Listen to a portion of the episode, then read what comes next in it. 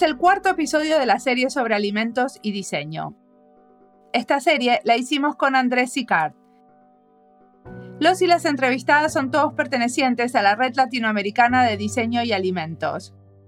Luis Milek es un diseñador y emprendedor brasilero dedicado al diseño y los alimentos. Hablamos de locaborismo, de un colectivo relacionado a la alimentación y de experimentos gastronómicos. También tocamos el tema de los encuentros de food design, o sea, los encuentros que organiza esta comunidad dedicada a la alimentación y el diseño. Una comunidad de estudio y desarrollo de un tema necesita y se beneficia de tener una revista, como nos contaba Diana Urdinola en el episodio anterior, y también de los eventos presenciales. Varias veces hice colaboraciones con eventos para documentar o entrevistar a alguno de los oradores. Entonces después usaron las entrevistas para promocionar el evento. Es una manera de diseñar qué pasa antes de un evento, de empezar a sintonizar con el tema y a la vez conocer a los que en esta comunidad ya están desde hace un tiempo.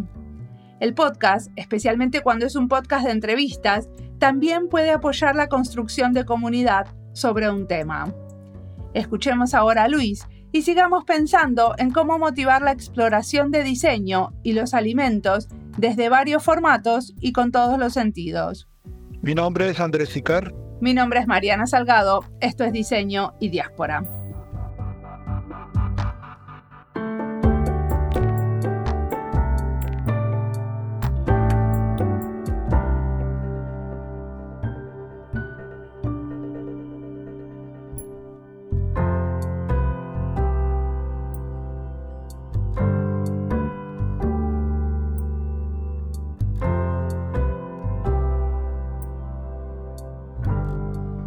Me llamo eh, Luis Milek, soy de Brasil y como siempre hablo con Andrés o en los encuentros de la red, eh, yo no voy a hablar español ni portugués, yo hablo portuñol.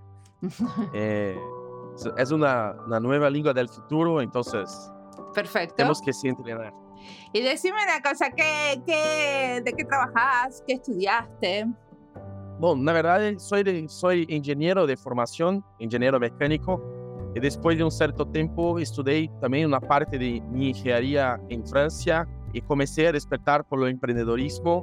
E quando voltei a Brasil, comecei a empreender com alimentação. Não sabia muito bem o que fazer sobre a alimentação, pero eh, sentia uma, uma falta de, de história por trás del, do, dos pratos. Então, comecei a empezar isso, a estudar um pouco mais isso. Isso em paralelo, trabalhando com engenharia. Por causa disso, fiz um, uma, uma maestria em design e depois uma, uma especialização em empreendedorismo social. Pero sempre em torno da, da alimentação. Até que um dia me demandei inteiramente para os empreendimentos de, de alimentação e, bom, abri um espaço que se chamava Coletivo Alimentar, que era um espaço completamente vazio e a ideia seria justamente chamar perso pessoas que trabalhavam dentro da alimentação para ser coisas. Então, tinha chefe de cozinha, baristas, eh, estudantes, professores, agrônomos, jornalistas, designers, e a ideia foi, foi, foi saber um tempo depois que isso se, se tratava de um living lab. Eh, pero, un kitchen lab.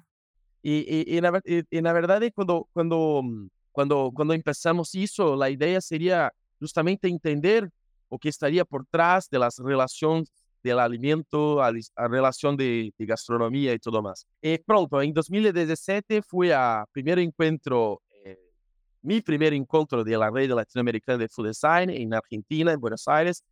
Creio que era o quarto ou quinto, Andrés? Quarto. O quarto.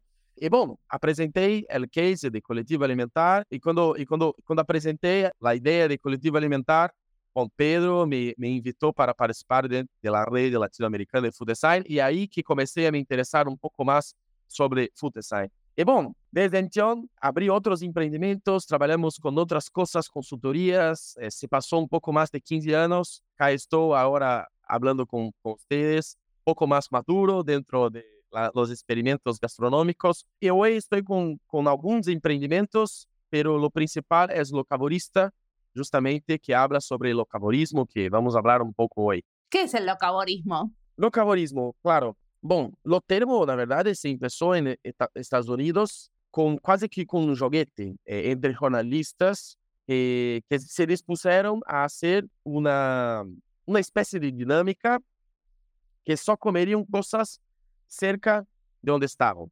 Então, la, la verdad, el termo es locavore. Entonces, la, la persona que se alimenta de cosas que o cercan sería lo locavore.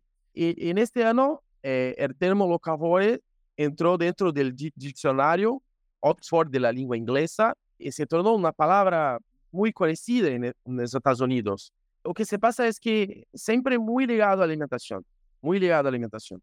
Y ahora con la pandemia, de alguna manera, eh, este termo vuelve a tener importancia. ¿Por qué? Porque las personas están cerradas, las personas no tienen tanto, la logística no funciona tan bien. Y es un termo que, que, las que toca a las personas porque de alguna manera se alimentar lo que es cerca, lo que es próximo, emite menos CO2, tiene menos impacto social, uh, ambiental y de alguna forma es una reaproximación con la cultura local.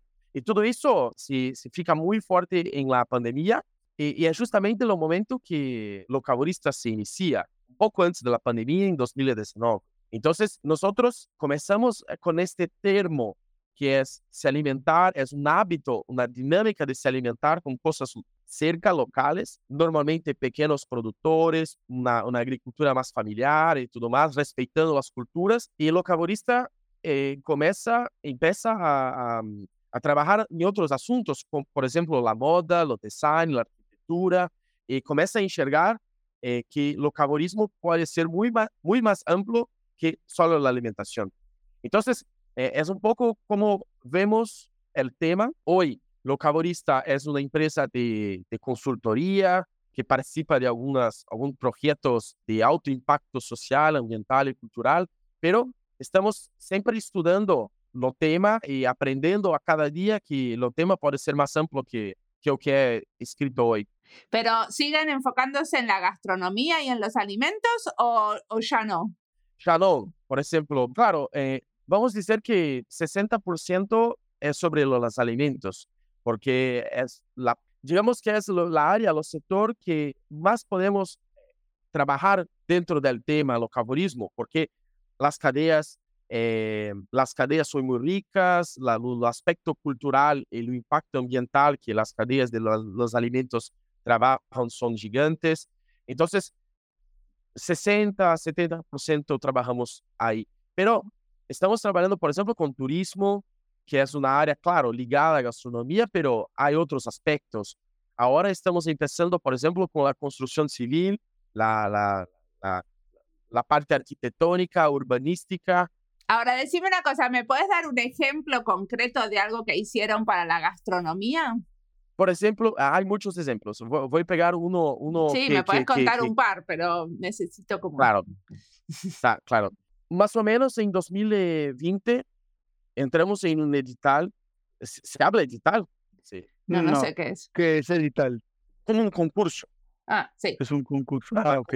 Como una convocatoria, Entonces entramos en esta convocatoria. La convocatoria era sobre medio ambiente, sobre impacto ambiental. Y nosotros eh, como somos bastante estudiosos de la hierba mate, por ejemplo, sabemos el impacto de la hierba mate sobre lo medio, lo, lo medio ambiente. Y, y, nosotros proponemos una, estudiamos la cadena de valor de la hierba mate y percebemos que eh, hay muchos productores, pocas fábricas de emprendimientos que benefician esta hierba mate y muchas marcas. Entonces, hay un gargalo onde poucas pessoas beneficiam a yerba mate.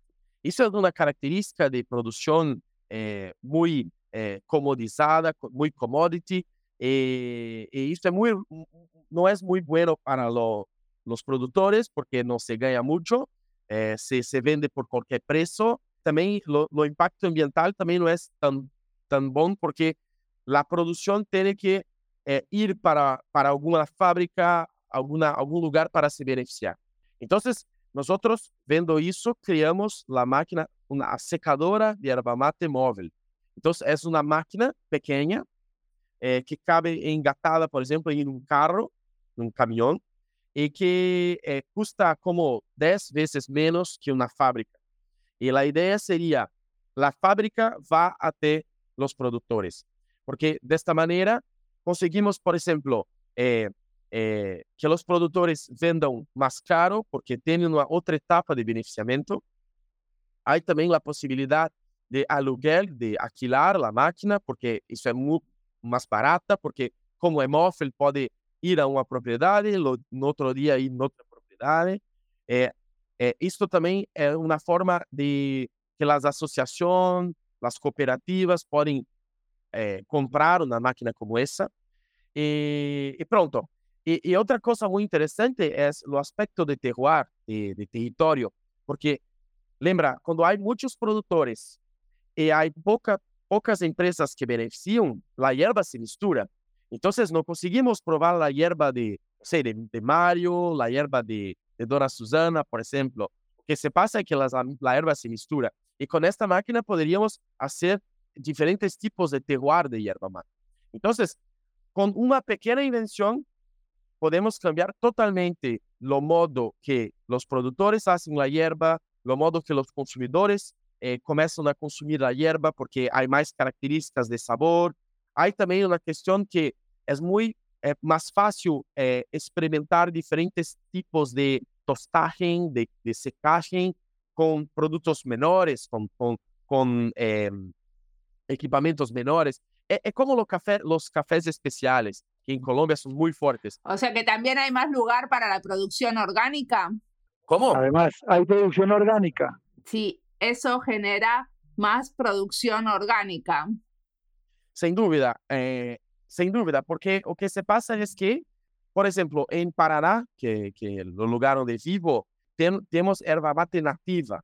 Então, não, não se produz, por exemplo, eh, em grandes produções de erva mate a campo aberto. Não, é uma, uma erva sombreada com outras árvores, é, é um espaço de agroecologia.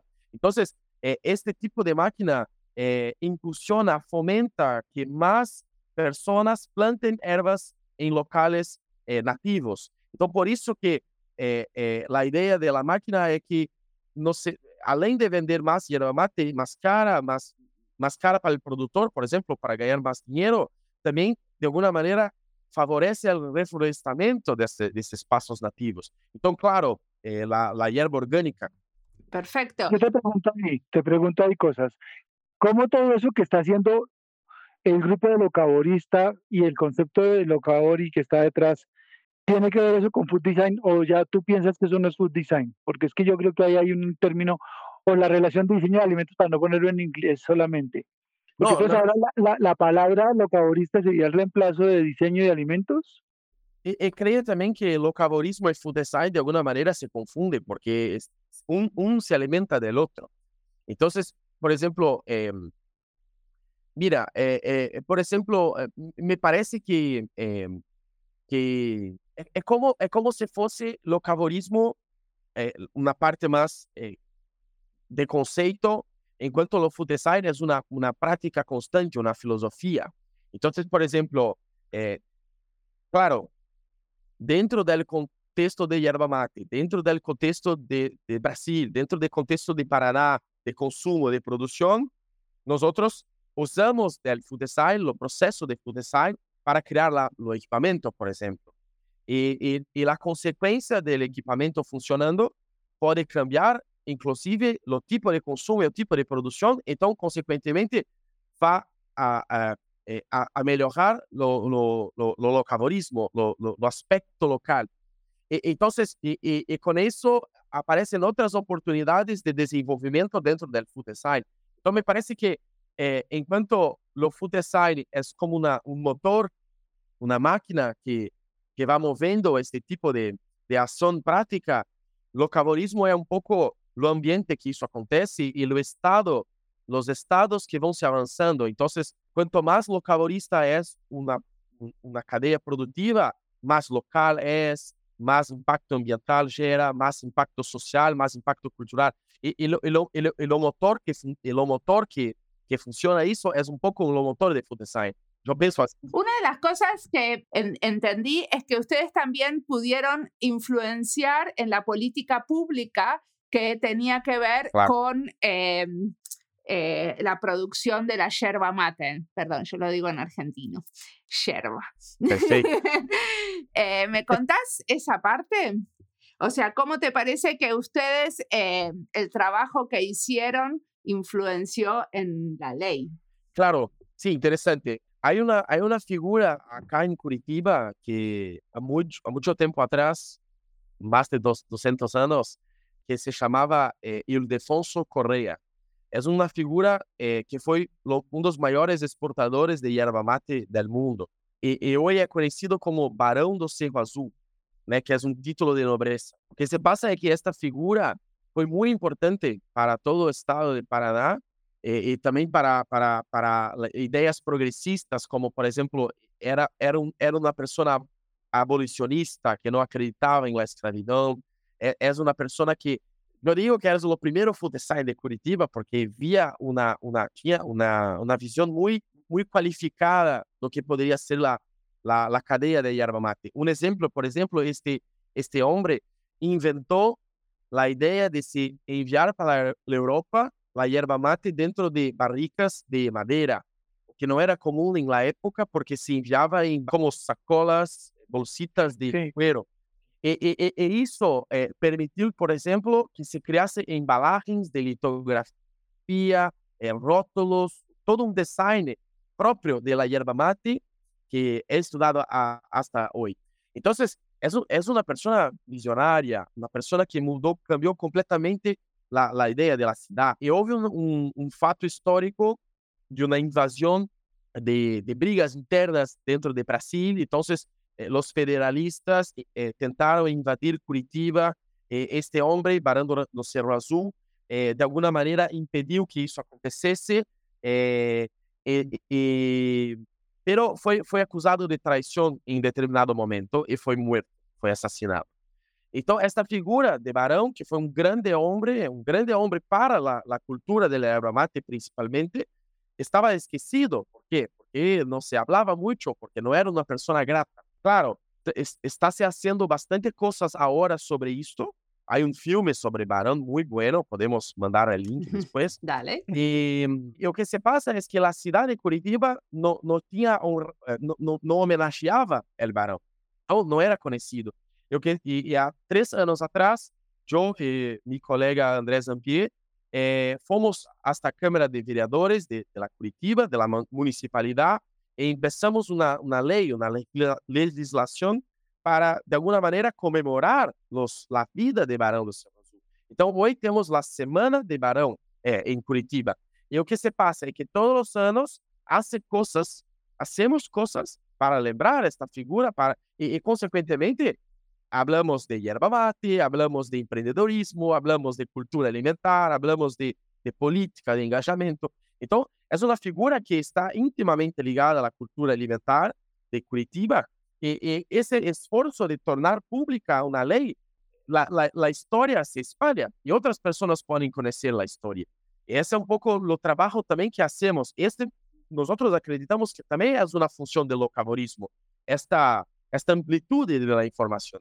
Como que la idea es que a partir de homenajear a este varón, lo que ustedes quieren es como, ah, em, es como una intervención educativa para que la gente discuta y aprenda más sobre eh, este, tipo de, este tipo de acciones que están haciendo como, como estas fábricas móviles de yerba.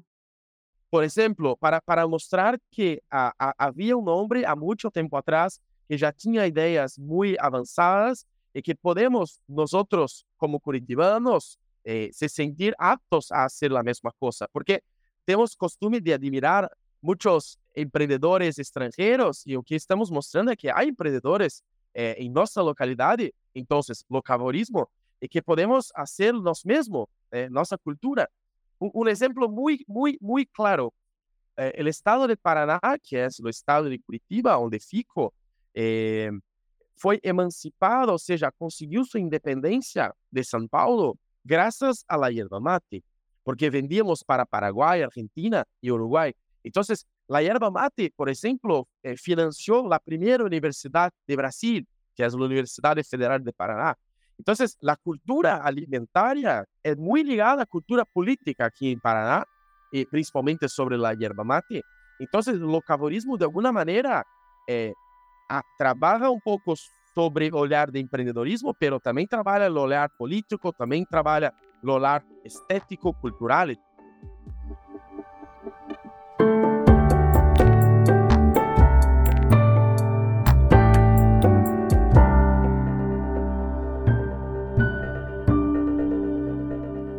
Esta entrevista es parte de las listas Alimento y Diseño, Brasil y Diseño. Luis nos cuenta que en un año organizó el encuentro de Food Design en Curitiba, en Brasil. Tengo entendido que cuando se juntan los que participan en esta red en los encuentros, hacen algunos experimentos con comida. ¿Es así? ¿Querés contarnos algo que Luis no nos haya contado? ¿Qué destacarías de estos encuentros? Con Luis tuvimos el privilegio de estar juntos en Bolivia, en Cochabamba, ciudad gastronómica de la UNESCO. Esta tarde nos dimos el tiempo de pensar cómo no era coincidencia estar caminando ciudades gastronómicas UNESCO.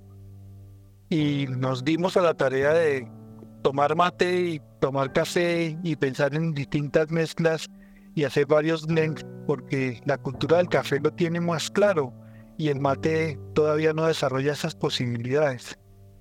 Entre portuñol y buenos cafés logramos soñar que eso era posible y seguimos pendientes de conseguirlo.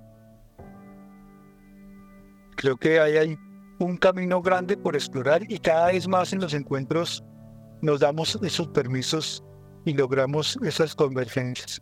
Y decime, ¿dónde va a ser el próximo encuentro? En Paraguay, en Asunción, vamos a estar en el onceavo encuentro de la red latinoamericana.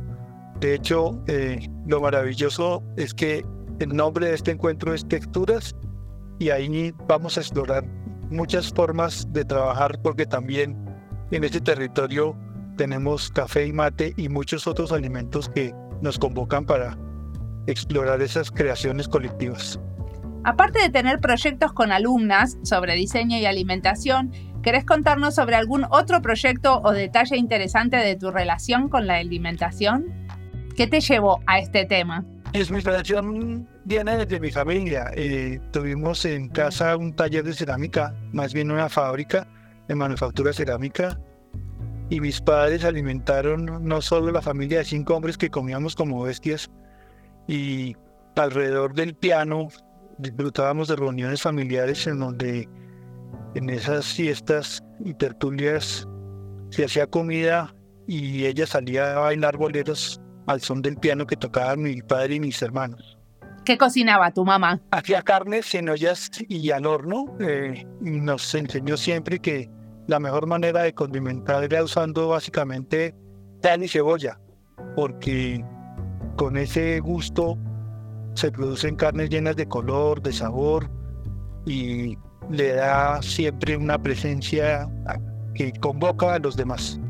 Eh, entre fogones y jornadas de cerámica comimos piernas de cerdo, arroz con pollo preparados con un color caramelo que hacía que todos quisiéramos repetir siempre y pedíamos más. Así que como me inicié por la fascinación a las culturas alimentarias y a disfrutar de la mesa y del oficio. Sigamos ahora escuchando a Luis, que tiene mucho más para contarnos.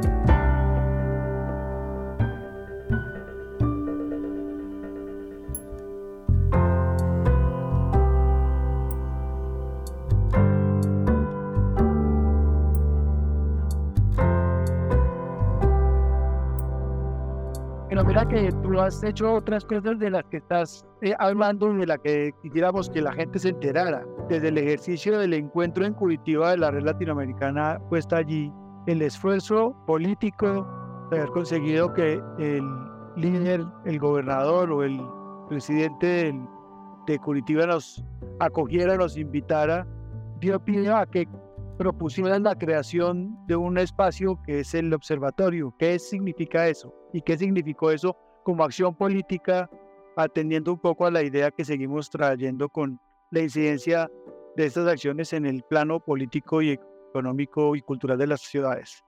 Claro. Cuéntanos.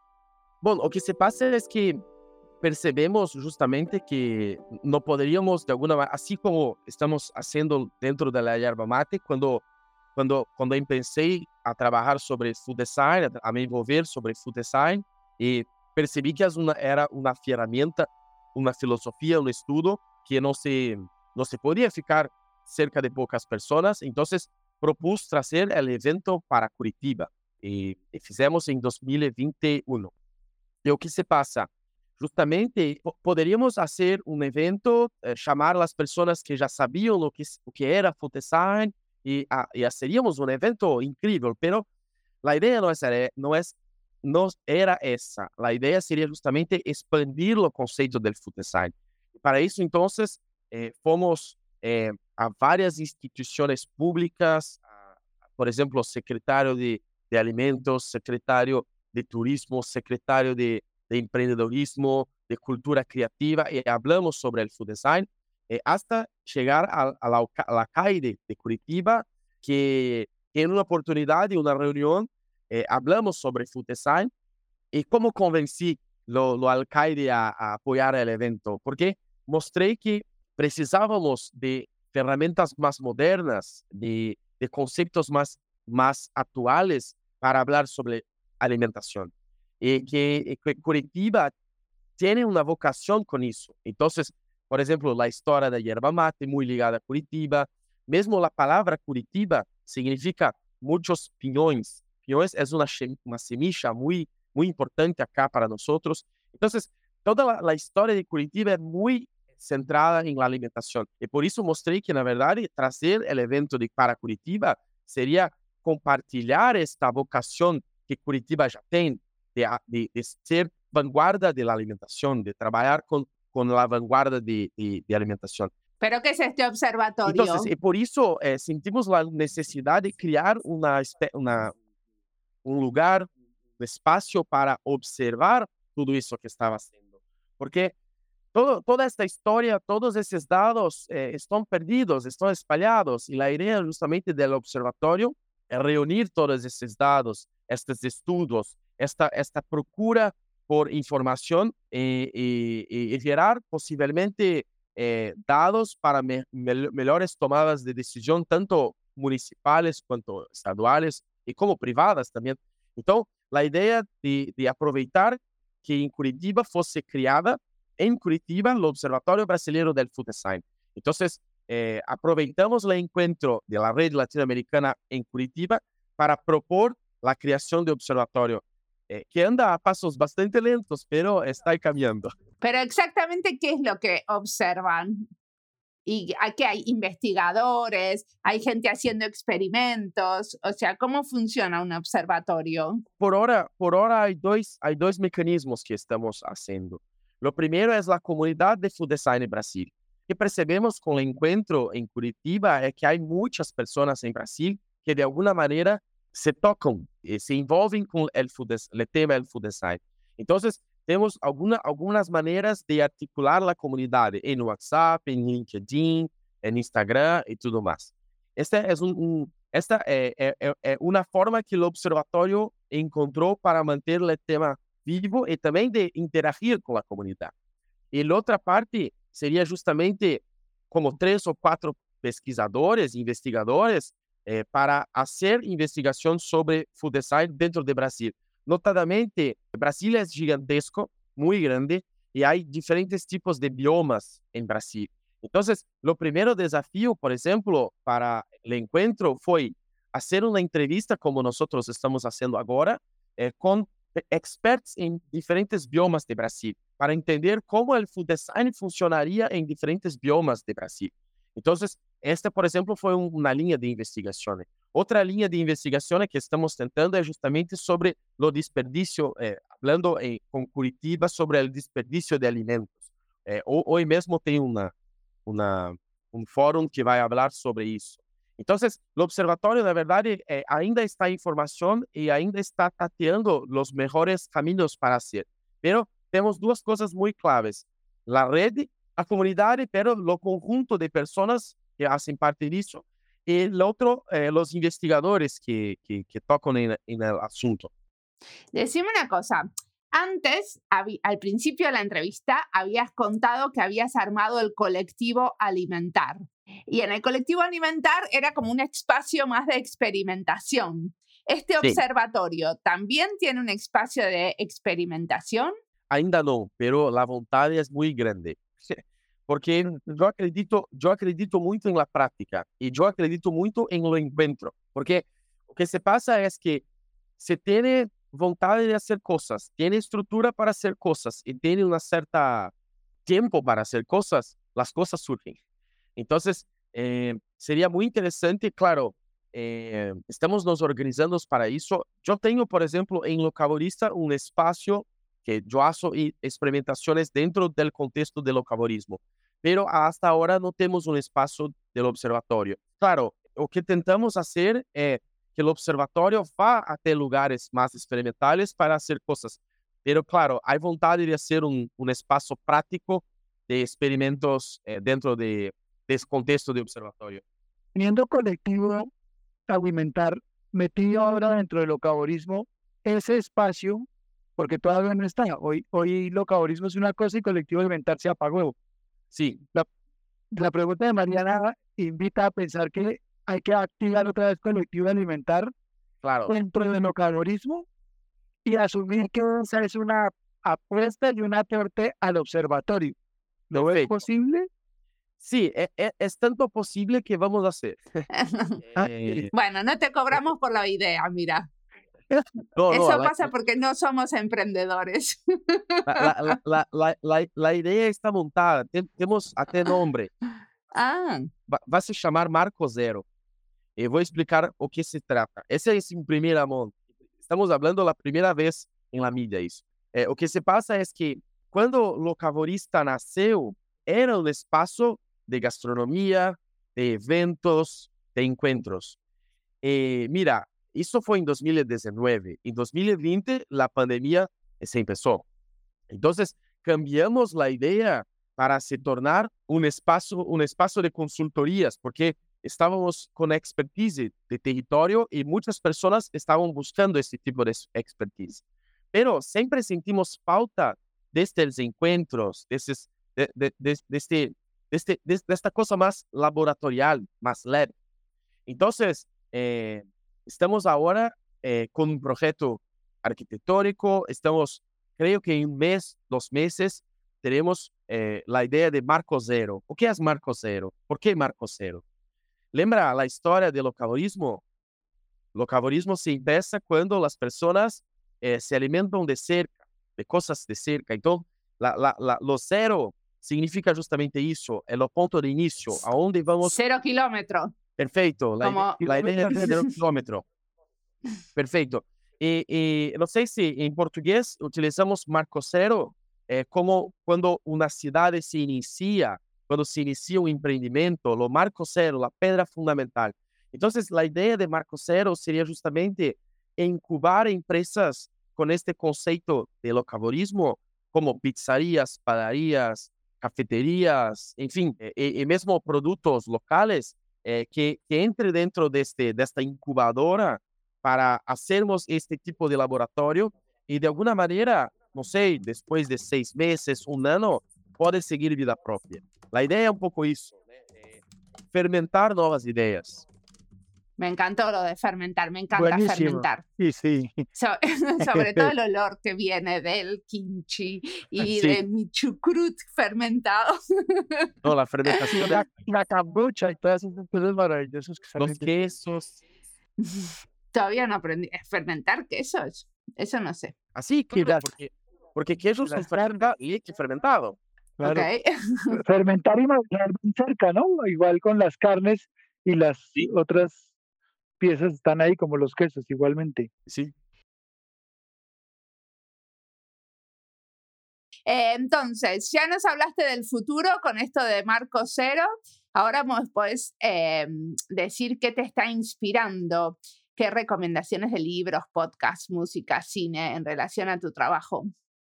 Claro, eh, na verdade, tenho uma grande dificuldade de responder esta pergunta, porque creo que, que soy una antena. Eh, todo me inspira. Serio. Por ejemplo, em, la idea de, de, la secadora veo de lo café.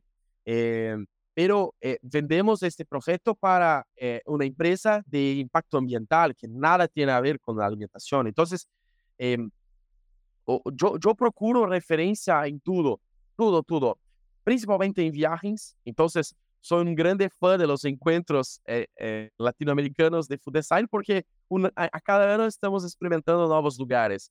y soy con una esponja, me alimento de todo. Pero, ¿Vas a un este año? ¿Vas a ir este año? Claro, porque no, estamos muy cerca. Para Paraguay y Brasil es, somos muy... Ah, ¿es en Paraguay este año? Sí, este año es en Paraguay, en Asunción. En octubre estaremos todos invitados. encontrando, sí. Y, y la, mas la verdad, bueno, para ser más directo, hay en Brasil una, una empresa que se llama Box 1824 é, box de, de, caixa em inglês, B-O-X, sí, sí. Eh, 1824, que é uma, uma agência de, que trabalha com, com muitos aspectos, de alguma maneira conseguem ter uma leitura de, de futuro muito, muito interessante e, e muito progressista, porque isso para mim é muito importante. Eu creio que o futuro eh, não se adivinha, mas se constrói. E, e, e Box 1824 pensa da mesma maneira Entonces, si vamos a construir el futuro, vamos a construir el futuro que queremos. Entonces, yo procuro inspiración, por ejemplo, más, más libertarias, inspiración más eh, que tiene de alguna manera impacto ambiental, social y principalmente cultural. ¿Y por qué te inspiraste Vox 1824? No entendí. ¿Qué tiene de e, e, bueno? Es una, es una eh, tiene, tiene una, eh, esta empresa es una empresa que solta eh, de tiempos en tiempos. Informes de tendencia y estudios. Exato, informes. Ah, okay. Então, isso que me inspira. Ter muita informação e conteúdos gratuitos que, que, que são liberados. Mas, principalmente, me inspiro muito em viagens. Eu, hablo, eu, eu tento viajar o máximo possível porque creio que quando estás em um momento mais ocioso, mais, menos, menos perturbado com trabalho, é que as ideias vêm e que, e, e que conseguimos ver claramente as coisas. Bom, é um pouco isso. Não, não, não sei se respondi bem a pergunta, mas pero confundi um sí. pouco mais. No, quiero recordar, quiero recordar para cerrar también en pos de, de lo que has dicho ahora, eh, preguntando algo que me parece importante. Desde los esfuerzos, desde el caborismo con la red latinoamericana en una ciudad como Curitiba, la pregunta es, ¿tú crees que diseño de alimentos o food design quedó instalado en algunas personas en Curitiba y cuáles serían los pasos que ves que la ciudad o la gente que está en la ciudad estaría haciendo desde Food Design? ¿El tema de Food Design quedó en Curitiba y está siendo eco y replicado? Sí, con certeza, principalmente dentro de la municipalidad. Eh, lo que se pasa es, por ejemplo, eh, hay proyectos en Curitiba, como por ejemplo la, la Hacienda Urbana, que é um projeto que mostra a agroecologia para os, os cidadãos urbanos da cidade, eh, explica a compostagem e tudo mais em volta disso. Há projetos, por exemplo, como as abelhas nativas que estão em todos os parques da cidade. Há projetos, por exemplo, como a cultura alimentar de mate. Nós agora estamos com uma, uma pequena barraca, uma pequena eh, dentro de uma feira da cidade, porque eh, hasta agora não se, não se vendia erva mate em la feira da cidade. Entonces, ahora estamos vendiendo. Entonces, todo este trabajo eh, pa para mostrar dentro de la municipalidad que es importante la difusión de la cultura alimentar, entender un poco más la cultura alimentar con métodos y de alguna manera eh, eh, eh crear herramientas para que eso sea divulgado, está siendo muy, muy eh, fuerte dentro de la municipalidad. Eh, hay, claro, otras, otras iniciativas que podemos fazer, por exemplo, dentro de universidade, por exemplo, percebo junto com Aguinaldo em Universidade Federal do Paraná, por exemplo, que foi grande ativista dentro do encontro, que cada vez mais o tema de food design está em TCCs, em teses, em maestrias e tudo mais. Então, claro, o tema foi tocado e há muito que fazer. Eh, hacemos como 1% a mais, mas eh, já, já, já, se, já se conhece a transição. É, é, é claro que a coisa aconteceu. Muy grato. Bueno, el entusiasmo y éxitos en Marco Cero. Ah, claro, y, espero ustedes en Curitiba porque no voy a hacer eso sozinho. Yo lo que espero es la yerba. Nos encontramos con Luis en el encuentro ahora en Bolivia y él viajó en auto con su familia y le dio un monte de yerba mate a la ciudad y nos repartió a todos. Todos llenamos todas las bolsas y todos los morrales con yerba mate para traerlos a nuestros países y he venido consumiendo yerba mate, voy a acabarme lo que me traje y añoro otra vez esa yerba mate tan rica que nos regalaste. en, en, Paraguay va a ser la misma cosa. Ah, buenísimo, buenísimo. Porque lo que me encantó fue eso que nos planteaste, ¿no? Las mezclas y lograr tener esa degustación propia y particular de mezcla de hierbas eh, se vuelve una experiencia maravillosa porque en Argentina y en, en Uruguay nunca tuvimos esa fortuna de estar haciendo mezclas como se hace con los cafés. Eso me pareció todo un aporte gustativo y, y cultural interesantísimo. Y, y, también, solo para eh, cerrar, y, esto es una revolución porque no es común. Eh, lo, lo, los conservadores de yerba mate no se gustan que, me, que misture todo y nosotros como somos jóvenes no digamos para eso y misturamos. ok. Buenísimo, muchísimas gracias por la entrevista.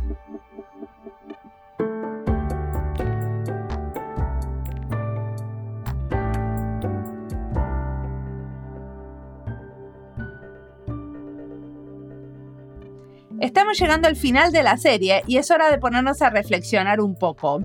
¿Qué temas dentro del diseño y los alimentos no tuvimos en cuenta en esta serie y todavía se podrían explorar? Creo que los temas y las voces son muchas y diversas.